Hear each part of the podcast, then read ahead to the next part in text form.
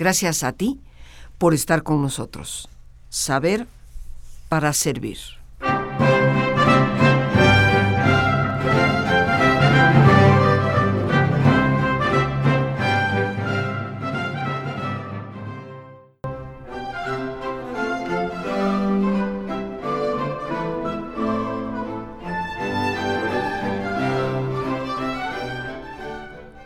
Esta preciosa música del siglo XVII, iniciamos hoy nuestro jueves cultural con un tema verdaderamente fascinante. Seguramente tú has escuchado aquella frase que dice, pienso, luego existo, dándole precisamente al ser humano la razón, de acuerdo al filósofo, más importante de su ser la capacidad de pensar, que le hace consciente de su existencia, que de alguna forma conforma su misma existencia. Esta frase tan conocida, tan llevada y tan traída, pues fue escrita, dicha, promovida por uno de los grandes de la filosofía, su nombre René Descartes, conocido entre muchos de nosotros como René Descartes filósofo francés que fue a la vez matemático y simultáneamente físico. Recordemos que la filosofía, queridísimos amigos, es la madre de todas las ciencias, porque es lo que conlleva al ser humano al pensamiento. Filosofía, amor por la sabiduría. Y René Descartes es muy importante como filósofo porque podríamos decir que es el primero de lo que hoy llamamos filosofía moderna. Él nació en el año 1596 aproximadamente y falleció en el año 1650. Su vida, por lo tanto, acapara la primera mitad del siglo XVII y da origen a una verdadera revolución en el pensamiento que nos saca finalmente de esa época del Renacimiento y, por supuesto, de lo que fue la Edad Media. Tenemos hoy a un invitado excepcional para hablarnos de este gran filósofo y ayudarnos a comprender el impacto que su pensamiento tuvo y de alguna manera sigue teniendo en nuestra vida actual. Nos acompaña hoy y le agradecemos enormemente su valiosísimo tiempo el doctor José Manuel Orozco Garibay. Él es licenciado en Filosofía por la Universidad Nacional Autónoma de México, con una maestría en Filosofía por la Universidad de Nueva York, es doctor en filosofía por la Universidad Iberoamericana, profesor de tiempo completo actualmente en el ITAM. Es autor de tres ensayos sobre la muerte, publicada en editores de textos mexicanos.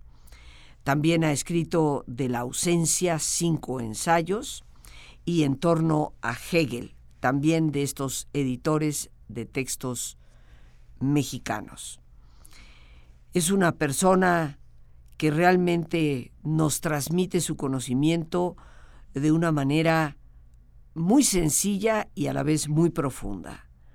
Ha escrito también Persona y Comunidad, Valores y No Valores. Y bueno, aquí está él con nosotros el día de hoy. Le agradecemos enormemente su presencia. Eh, José Manuel, como con todo respeto y cariño le llamamos, gracias por atender una vez más a nuestro llamado y deleitarnos verdaderamente, porque sabemos que lo harás de una forma muy accesible, sobre la vida de este hombre que para mí en lo personal es un parteaguas entre lo que podemos llamar la antigüedad y la modernidad. En efecto, yo te agradezco mucho la invitación a ti, a tu auditorio. Eh, René Descartes es muy importante, como bien comentas porque con él comienza lo que podríamos llamar la modernidad o la época moderna del pensamiento en todos los órdenes, pero sobre todo y particularmente un cambio en la manera de pensar y de hacer filosofía. René Descartes escribe dos grandes libros monumentales, El discurso del método, que fue el primer gran libro, y Meditaciones metafísicas. Y bueno, lo que Descartes eh, origina con su pensamiento primero es la duda. Y él nos plantea la pregunta inicial. diciendo todo lo que yo he aprendido, todo lo que yo he estudiado desde que era pequeño en La Flèche, que era el colegio primario donde él estudió, lo que ahora es primaria y secundaria, ha sido falso. O puedo poner en duda todo lo que se me ha enseñado. Puedo poner en duda la física, las matemáticas, puedo poner en duda todo. Y pone un ejemplo para que esto sea claro. Si yo pongo mi dedo frente a mis ojos y veo una montaña, mi dedo es más grande que la montaña. Sin embargo, me dicen que la montaña mide mil metros, ergo es más grande que mi dedo. Por lo tanto, ¿cómo sé que lo que veo es exactamente como lo veo? ¿Cómo sé que estoy despierto y no dormido en este momento? Yo puedo estar soñando que hablo contigo a tu auditorio y estar cierto de que estoy dormido y sin embargo algo me dice que estoy despierto. ¿Cómo sé que estoy despierto? Pone en duda su propio cuerpo y dice, yo puedo imaginar que estoy sentado, rodeado por el fuego, con mis canes al lado, escribiendo el discurso del método, pero quizá, probablemente, aparte de que esto sea un sueño, un genio maligno, dice él, me engaña permanentemente y me hace pensar que paso por verdadero lo que de veras es falso. Es decir, mi cuerpo finalmente está ahí, pero puede ser igualmente soñado.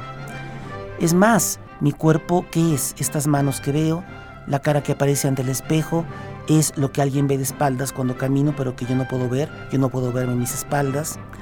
Eh, eh, mi cuerpo, entonces, dice Descartes, también lo puedo poner en duda. Pero peor aún, eh, el famoso silogismo de Aristóteles, todos los hombres son mortales, yo soy hombre, por tanto yo soy mortal, lo puedo poner en duda. ¿Qué es un silogismo? Es un argumento, y un argumento es un conjunto de premisas, de proposiciones, de oraciones o de sentencias que yo ordeno de premisa mayor menor a conclusión para deducir. Se llama deducción. Entonces yo tengo un conjunto de premisas o de oraciones o de sentencias de y, pensamientos, y, de pensamientos e ideas y de ellas deduzco otra. Esa debe ser cierta. Y el ejemplo es todo hombre es mortal, yo soy hombre, por tanto, yo soy mortal. Y aquí hay algo, José Manuel, si me lo permites decir, y corrígeme si voy mal, esto que ya nos mencionaste de que casi podríamos decir que la duda es su punto de partida, tal vez todo hay que dudarlo, ¿será mi cuerpo real o lo estaré soñando? Todos estos ejemplos que nos has puesto, queridos amigos, yo creo que tenemos que tomar conciencia que haber metido ya la duda tan en serio es lo que finalmente rompe con un sistema de creencias ciego que venía arrastrado de siglos inmemoriales, prácticamente desde la época greco-romana y ni qué decir de la cristiana o judeo-cristiana, ¿verdad?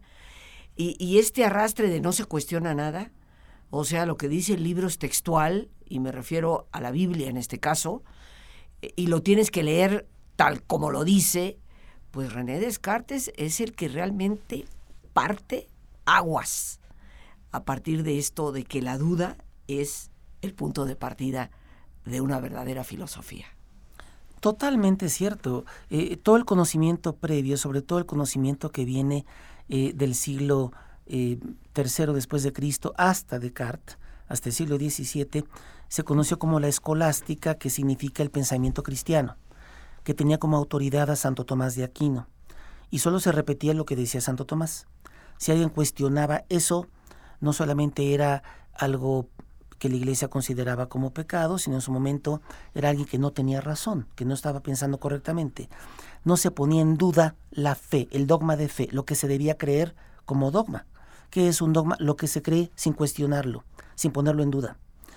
Eso por un lado. Por otro lado, todavía no se hacía eh, la experimentación que hacen los científicos para llegar a un conocimiento y luego buscar eh, si el conocimiento es correcto, incorrecto o someterlo a prueba simplemente se daba por sentado que el mundo era como decía eh, precisamente Santo Tomás que era. Entonces Descartes se atreve a dudar, y profundamente. Pero entonces llega a un dilema. Si dudo de todo, de todo aquello que me han dicho mis maestros en mis escuelas, si dudo de mi cuerpo, de mi pensamiento, eh, sin embargo, no puedo dudar de que estoy dudando. Esa es la gran frase. Porque si dudo de que dudo, ya estoy dudando. Si dudo que dudo, dudo. Parece una tontería, pero es muy profundo.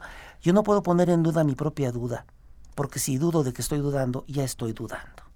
Entonces, algo sé. Esto es como un trabalenguas. Si dudo de que dudo, estoy dudando, dice Descartes. Claro, o sea, a como la veas, la duda está y presente. por lo tanto la duda es inevitable. Y dice, de algo estoy cierto, de que dudo. Primera certeza o primera premisa o primera piedra, primera idea del conocimiento. Dice él, no puedo dudar de que dudo. Ahora, si dudo, eso significa que estoy pensando.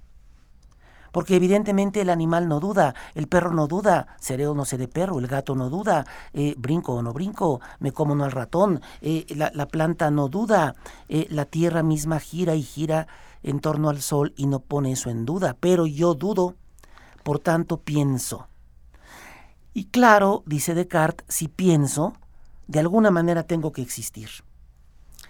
La palabra existencia es importante porque para todos los pensadores anteriores, y permíteme decir medievales, la existencia era parte de la esencia. Es decir, pensemos en Dios. En la esencia de Dios está existir. ¿Por qué? Decían ellos, Dios es perfecto por su esencia, y si no existiera ya no lo sería, ya no sería perfecto. Por tanto, Dios tiene en su esencia la existencia. Pero Descartes dice, yo dudo de todo, excepto de mi existencia. Por lo tanto, se centra el concepto de existencia en el hombre, por primera vez. No parto de la existencia de Dios, parto de mi existencia. Ese es el cambio de la modernidad. La duda, el pensamiento y mi existencia. Entonces, en una sola frase lo dice, dudo, coma, pienso, pienso, por lo tanto existo. Si pienso, luego existo. En latín... Vamos a, vamos a ver.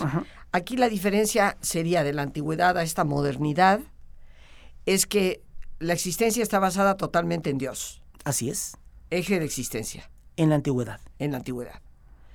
Descartes hace un parteaguas y dice, la existencia está en mí. La encuentro en mí. La encuentro en mí. No requiero de Dios para encontrarla. O sea, soy, punto, pienso, por eso existo, independientemente de lo que haya o no lo haya. Así es. Una pregunta, José Manuel, ¿cómo es que no lo quemaron? Ah, lo que ocurre es que Descartes tuvo una valentía enorme porque esto lo escribe incluso en la lengua francesa. Es el primero que escribe en la lengua natural, no en latín. Segundo, lo escribe, pero él se va a Estocolmo y se va como eh, asesor y consultor filosófico de la reina, oh. de la cual después se hace novio, por decirlo así. Ándale. Él vivía, él sabía vivir y, y en Suecia lo protegen. Entonces nunca, nunca le toca la Inquisición y lo dejan en paz. Pero ahora verás también por qué, porque tiene, tiene un as bajo la manga. Él no va a perder a Dios, lo va a encontrar después. No parte de Dios, va a llegar a Él y llega por este camino. Si dudo, pienso, pienso, existo, eso ya nos queda claro, pero dice, sin embargo, puedo dudar de que exista la mesa, de que exista la chimenea, el perro, todo lo que me rodea, como ya habíamos dicho. No dudo de que yo existo, más sin embargo dudo de todo lo demás, de que exista lo demás. Y entonces dice, yo no sé qué será lo demás, qué será el mundo, qué serán las cosas, yo no sé en qué consistan las personas, lo que sí sé es que soy una cosa que piensa. Dice en francés, je suis un chose qui pense, yo soy una cosa que piensa. Y de ahí viene la idea de la primera sustancia, soy una sustancia pensante. Sustancia significa cosa. Básicamente una cosa, un algo que piensa. Por lo pronto no sabemos qué es ese algo, pero soy una cosa que piensa. Y entonces dice, pero si me quedo ahí, no avanzo. Y además, yo sé que estoy tocando la mesa que pongo en duda. Dice, a menos que un genio maligno como el demonio haga que yo dude de todo. Sin embargo, Dios, y aquí ya apela a la idea de Dios, que es perfecto, Dios que es perfecto y por tanto es bueno, porque si es perfecto es bueno, no puede engañarme, no puede permitir que el demonio me engañe. Y Él garantiza que el mundo existe. Por tanto, yo garantizo que existo por la duda. Y Dios me garantiza que el mundo existe por la fe. Porque creo en Dios, creo en el mundo. Ese es el punto importante. Y porque dudo, sé que existo. Entonces son dos pasos. Uno, la certeza de que yo existo. Y dos, la fe en Dios me permite saber que el mundo existe. Y entonces ya recuperó al mundo y dice, ¿y qué es el mundo? Dice, por supuesto, no es algo que piensa, La mesa no es algo que piensa. El perro no sé si piense. Eh, los demás son como máquinas, dice él, que veo que caminan y van por el mundo con los brazos y piernas y cuerpos y hablan y supongo que piensan, pero no lo sé. Entonces dice, el mundo es una cosa extensa, es decir, un espacio abierto. Bien amigos, listos ya para relajarnos. Como es nuestra sana costumbre, te pedimos que te pongas cómodo y si te es posible hacer el alto completo y total, qué mejor que cerrar tus ojos. En una posición cómoda y con tus ojos cerrados, toma conciencia de tu respiración. Siente el entrar y el salir del aire en tu cuerpo. E imagina cómo al inhalar, así como llevas oxígeno a tus células, inhalas también serenidad para tu mente. Al exhalar, así como tu cuerpo se libera de toxinas, imagina que tu mente se libera en ese aire que exhalas de todas las presiones y todas las tensiones. Respira profundamente. Y concentra tu atención en tu cuero cabelludo. Relaja todos los músculos que cubren tu cabeza.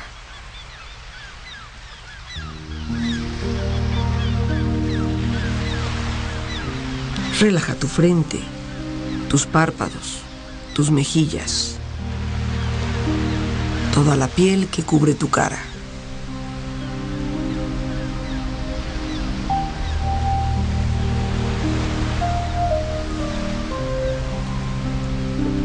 Relaja tu cuello y tu garganta. Siente su flexibilidad, equilibrio, balance.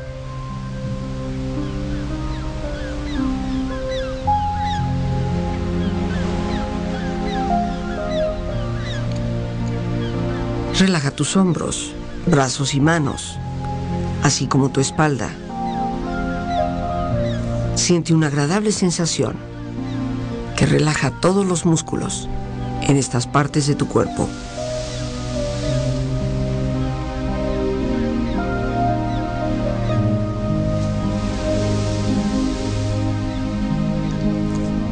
Relaja tu pecho, exterior e interiormente, relajando todos los músculos, imaginando a todos tus órganos internos funcionar rítmica y saludablemente.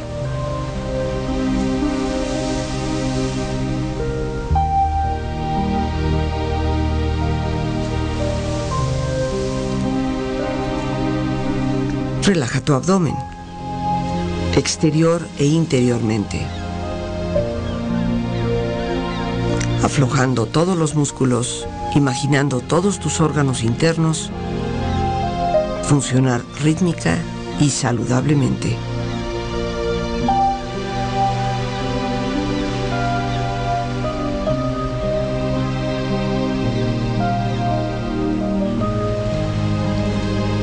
Relaja tus muslos, tus rodillas. Siente la piel, la vibración de la piel en estas partes de tu cuerpo.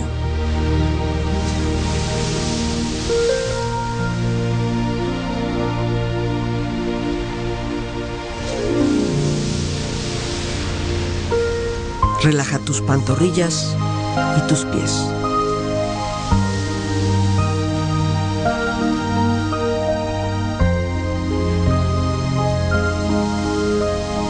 Con tu cuerpo profundamente relajado, proyecta en tu mente la imagen de un lugar ideal para descansar. Imagina los colores, los sonidos, los aromas.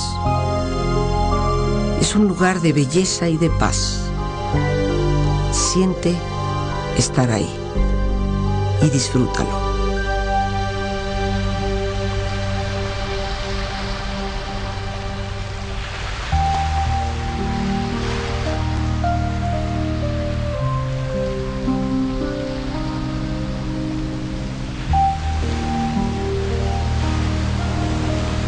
con tu cuerpo relajado y tu mente serena,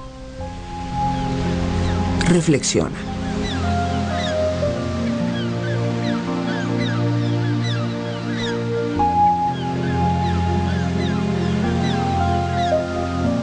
Aprovecha el día. No dejes que termine sin haber crecido un poco, sin haber sido un poco feliz, sin haber alimentado tus sueños. No te dejes vencer por el desaliento. No permitas que nadie te quite el derecho de expresarte. No abandones tus deseos de hacer de tu vida algo extraordinario. No dejes de creer que las palabras y la poesía sí pueden cambiar el mundo. La vida es desierto y es oasis. En ocasiones nos derriba, pero también nos convierte en protagonistas de nuestra propia historia. No dejes nunca de soñar, porque solo en sueños puede ser libre la persona para llegar a convertir en realidad lo que está soñando. No te resignes, no traiciones tus creencias. Todos necesitamos aceptación pero no podemos remar en contra de nosotros mismos. Disfruta de tener la vida por delante a cualquier edad. Vívela intensamente, sin mediocridad. Piensa que en ti está el futuro y encuentra tu tarea con orgullo y sin temor. Aprende de quienes pueden enseñarte y nunca permitas que la vida te pase a ti sin que tú la hayas vivido. Respira profundamente. Relájate bien. Y con esta experiencia empieza lentamente a estirarte. Brazos, manos, piernas y pies, haciendo que tu cuerpo retome su nivel de actividad hasta lentamente abrir tus ojos. Ojos abiertos, bien despierto, muy a gusto, bien descansado y en perfecto estado de salud.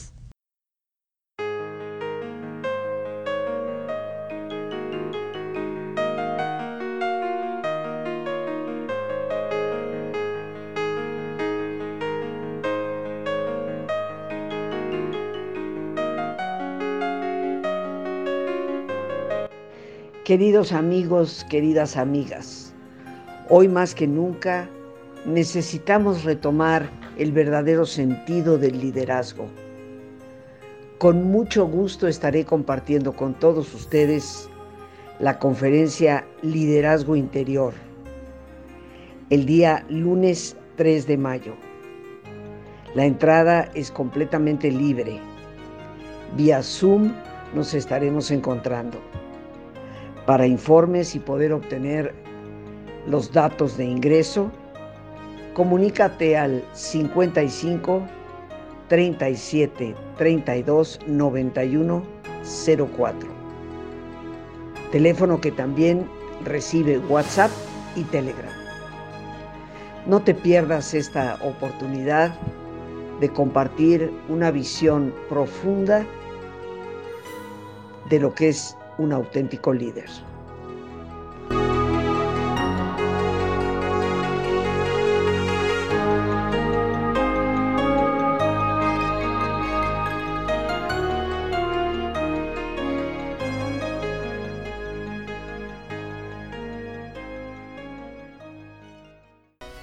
Fascinante verdaderamente, queridos amigos, hoy en Jueves Cultural, el gran filósofo René Descartes con el doctor en filosofía José Manuel Orozco.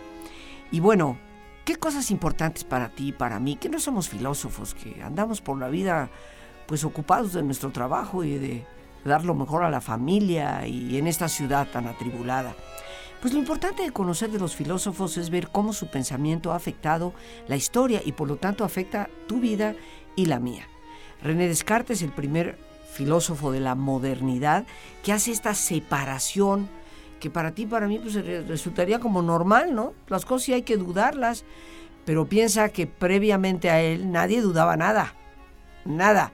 Le decían, esto es rojo y es rojo, y no tienes por qué dudar que sea rojo. Imagínate la importancia de su impacto.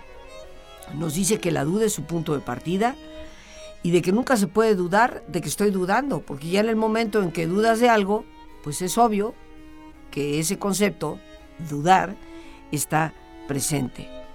Y nos decía, de algo estoy cierto, de que dudo. Y me parece sumamente importante su aportación.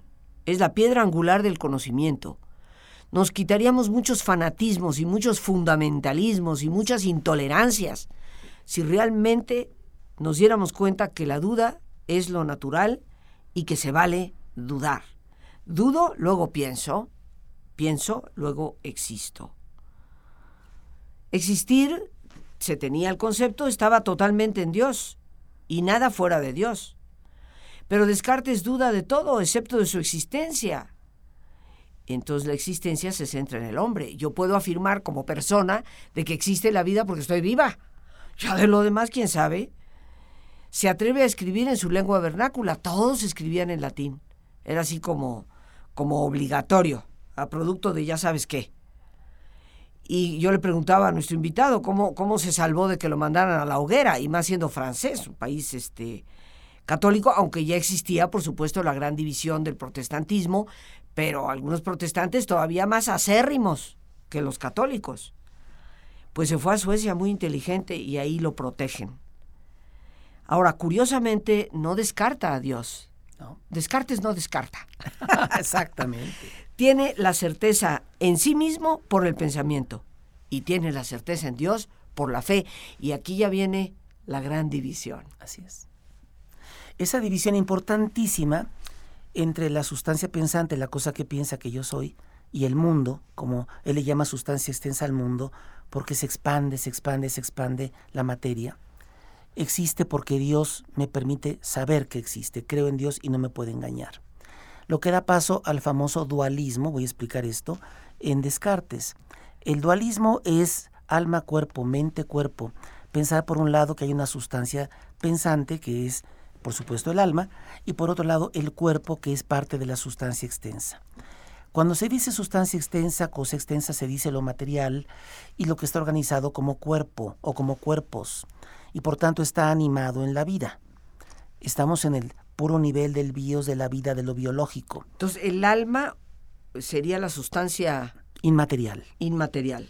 Mientras que el mundo sería la sustancia material y si es material, él le llama extensa, porque en ella todo ocupa un lugar en el espacio. Y por tanto, como ocupa un lugar en el espacio, todo lo que está fuera de mi mente, eso que es material es extenso. La palabra extensión significa entonces lugar, espacio y algo que se contiene en ese espacio, que es la materia. Como piedra mineral, como vegetal, como animal y que se expande en el universo. Es muy hermoso. Entonces él dice, la totalidad del cosmos es mi mente y el universo. Lo pensante y lo extenso, lo inmaterial y lo material. O sea, mi mente puede abarcar eh, la idea del universo entero. Por, una parte. Así es. Y por otra parte está el universo en sí. Y lo terrible de ese universo en sí, que es material, es que mi mente está atrapada en un cuerpo. No puede no estar atrapada en un cuerpo. Dice, yo habito en este cuerpo que tiene enfermedad, que envejece, que se cansa, que tiene que dormir, que tengo que alimentar todos los días. Es decir, es un cuerpo que estorba. Y sin embargo, estoy en el cuerpo. Esta idea de estar en el cuerpo, que es una metáfora, porque no es como una caja en la que yo meto la mente, digamos, le permite hablar, eh, ya cuando, cuando tienes este dualismo, de algo muy importante. Dualismo es dos. Por un lado, la sustancia pensante, por otro, la sustancia extensa como la materia y el universo, de dos cosas importantes. Dice, de todo lo que hay en el universo puedo dudar. porque las ideas que tengo sobre las cosas, por ejemplo, sobre esta botella o sobre eh, ti que me miras ahora o sobre el auditorio que nos escucha, eh, son ideas oscuras y confusas. ¿Por qué son oscuras y confusas? Porque quizá tengo una idea de ti y tú me corrijas. Y entonces yo tengo otra versión y dice, no, no soy exactamente eso, soy otra cosa.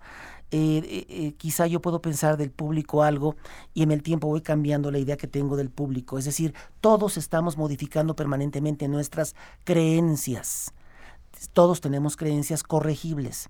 Bueno, una creencia corregible es para Descartes una idea oscura y confusa.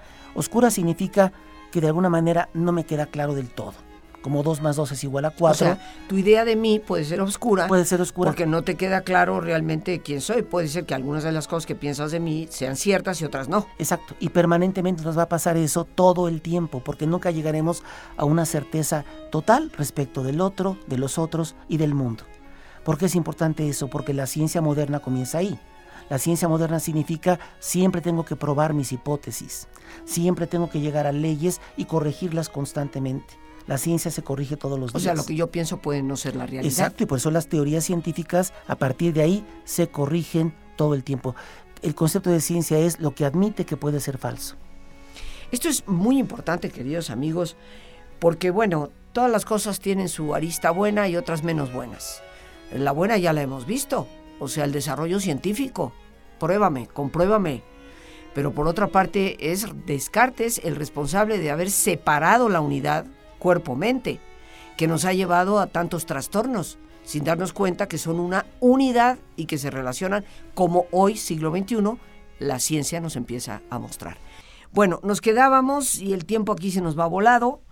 Eh, nos quedábamos precisamente, José Manuel, hablando de René Descartes, sobre pues esta división entre lo material, lo no material, entre el cuerpo y la mente, que yo ya desde mi perspectiva de la psicología, pues sé que causó eh, mucha confusión durante siglos, pensando que cuerpo y mente no tenían nada que ver una cosa con la otra, y hoy la medicina misma nos viene a comprobar que no, que la mente está tan entrelazada al cuerpo que puede ser el factor detonante de una enfermedad. Pero en fin, no nos vamos a meter hoy en psicología y medicina, pero desde tu perspectiva filosófica, eh, ¿qué impacto tiene este dualismo, este haber separado el cuerpo y la mente por parte de Descartes? El impacto es muy importante y grandioso. En primer lugar, eh, Descartes mismo se preguntó, ¿y cómo se conectan la mente y el cuerpo? ¿En qué punto se conectan? Y dice, en la glándula pineal. Eh, ¿Por qué? Porque ahí se imaginó que las sustancias orgánicas daban lugar a lo mental. Hoy sabemos por la neurología que finalmente las sustancias químicas del cerebro originan ideas en ciertas áreas del cerebro, pero sigue siendo cierto que lo mental no se reduce a lo físico. Decir tengo un dolor no significa decir que la neurona C en el tiempo T generó adrenalina Z. No. El lenguaje de lo mental no es el lenguaje de lo físico o de lo corporal. Decir te amo no se reduce a hormonas, en ese sentido, e, eso es lo importante del dualismo, que da lugar a dos corrientes de pensamiento. Una, el idealismo, que piensa que todo es mental y todo es racional. Y de ahí vienen pensadores muy importantes como Hegel, todo es racional.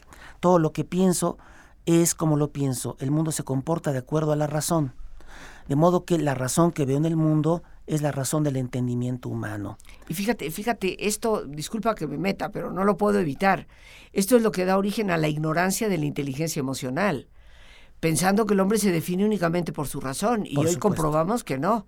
Como decía Dean Topshol, el presupuesto más irracional que podemos hacer es pensar que la gente se comporta por la razón y no por la emoción. A grado tal que estos pensadores que vienen después de Descartes, que son idealistas, o los racionalistas, como Spinoza, podían explicar racionalmente las emociones. Ellos pretendían hacer eso. Bueno, pretendían. Claro, no digo que se pueda, pretendían, porque ellos tenían que encajar en el modelo de la razón que fue lo que inaugura Descartes. Eh, Spinoza te diría que el amor es un impulso que te lleva al otro, como un cuerpo se desplaza hacia otro. Y el odio es un cuerpo que se separa de otro, punto. Eh, así explicaban las emociones. Pero eh, eh, también de ahí sale la escuela materialista. El materialismo es muy importante y tiene que ver, obviamente, primero con los empiristas que creen que todo se conoce por la experiencia, lo que no se conoce a través de los sentidos no da lugar a conocimiento. Por lo tanto, Locke, Berkeley y Hume que son ingleses básicamente, aunque bueno, Hume escocés, pero es la Gran Bretaña, produce el empirismo. Entonces todo conocimiento se funda en la experiencia. Los idealistas que se van por la parte del alma dicen todo se conoce por la razón, independientemente de la experiencia. Y de ahí vendrán ya en el siglo XIX los materialistas como Marx, que hablan del materialismo histórico, la lucha de clases, la economía como el fundamento de todo, o por ejemplo los que siguen de Hegel, los idealistas, hasta llegar al psicoanálisis y los pensadores que hablan de una dualidad entre lo consciente, lo inconsciente y el soma cuerpo que está abajo de todo eso. Pero eh, hay algo muy grave en esta división mente-cuerpo. Descartes se queda con tres grandes enunciados eh, doctora querida. Por un lado nos dice, yo soy una sustancia que piensa. Eso es, no se puede poner en duda. Pienso, existo. Dos, Dios existe porque tengo fe. Y es imposible que eh, no exista porque es perfecto. En eso sigue la tradición. Y tercera eh, proposición o enunciado válido o verdadero es el mundo existe porque Dios no me engaña. Ahora, lo importante de este dualismo en su peligro es que finalmente que es el hombre, y se diría, es aquel que razona. Por tanto, la pregunta es, ¿un niño que no razona adecuadamente como un adulto es humano? Dos, ¿un animal no es humano porque no razona? Por ejemplo, las ballenas no se comunican entre ellas, no hay un cierto lenguaje que permite que se comuniquen. No pensaríamos, por ejemplo, en la perfecta organización de una colmena. ¿Qué diferencia habría entre instinto, no instinto? Esas preguntas derivan de pensar que solo es humano el que piensa desde la duda. Bueno, y los locos o los enfermos o los psicóticos o aquellos que no tienen conciencia plena de la realidad, eh, un, hombre que está embriagado, deja de ser humano. Bueno, hay quien ha pensado eso. Descartes eh, dice textualmente que para él el hombre es aquel que duda, piensa, existe y además participa del lenguaje. O sea, si no dudo y no pienso, no existo, vaya. Primero, no como humano. Exactamente, como humano lo cual lleva al grave problema de definir lo que entiendo por humano y humanidad. Esto para las humanidades es grave porque se pensará, por ejemplo, que si la razón es algo de lo que no todos participamos, no todos tenemos razón, sin embargo, todos tenemos afán de poder, voluntad de poder. Y eso te llevará a Nietzsche y de ahí surgirán el fascismo, que es la voluntad de dominio del fuerte sobre el débil, el amo sobre el esclavo, donde el que piensa mejor somete al que piensa no mejor o piensa peor o menos. Y en ese sentido habrá servidumbre. Esos son los graves peligros de este dualismo. Burguesía, proletariado y lucha de clases, diría Marx. Redondeando, Descartes nos importa mucho por cuatro razones eh, para terminar. La primera es el pensador de la duda metódica, la duda como método. Hay que saber cómo dudar. Segundo, nos ofrece reglas para dirigir el espíritu, para dirigir la mente hacia un conocimiento cierto. Tercero, nos dice que la matemática es la única ciencia perfecta de la que no se puede poner en duda nada, porque en la matemática eh, un teorema sigue de un axioma, una conclusión sigue de una premisa, es decir, en la matemática dos y dos son cuatro, un triángulo tiene tres ángulos y eso no se puede poner en duda. Eh, tercero, las matemáticas... La cuarta. La cuarta, perdón. las matemáticas se aplican a la realidad y a través de la geometría y el álgebra yo puedo calcular eh, los cuerpos, sus formas e incluso la posición y el lugar de los cuerpos, que es la geometría analítica, el que él crea, inventa y desarrolla. Entonces la matemática aplicada, y cerremos con esto, las ideas oscuras son las que provienen del cuerpo, de lo material y de esta división entre mente y cuerpo, que finalmente él pensaba que en la glándula pineal se juntan, pero que hoy sabemos que tiene que ver con sustancias químicas, procesos eléctricos del cerebro en las áreas del óvulo frontal y otras más. Es inacabable, queridos amigos, pero yo espero que, que lo hagamos lo más sencillo posible y si no, pues nos hablas y nos dices. Bájenle, bájenle y nosotros le bajamos. Pero lo importante es que lo aprovechemos. Por hoy, queridos amigos, las gracias a Dios por este espacio que nos permite compartir. Y a ti, el más importante de todos, una vez más, gracias. Muchísimas gracias por tu paciencia al escucharme y por ayudarme siempre a crecer contigo. Que Dios te bendiga. Recuerda que te quiero mucho y te estoy esperando mañana aquí a la una en punto.